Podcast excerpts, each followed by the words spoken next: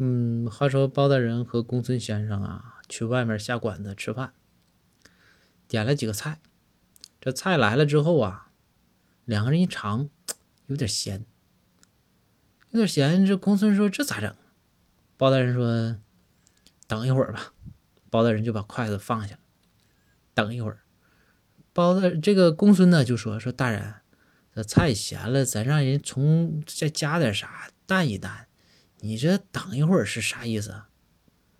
包大人说：“哎，你这就不懂了吧？我记得有一位诗人说过呀，时间会冲淡一切。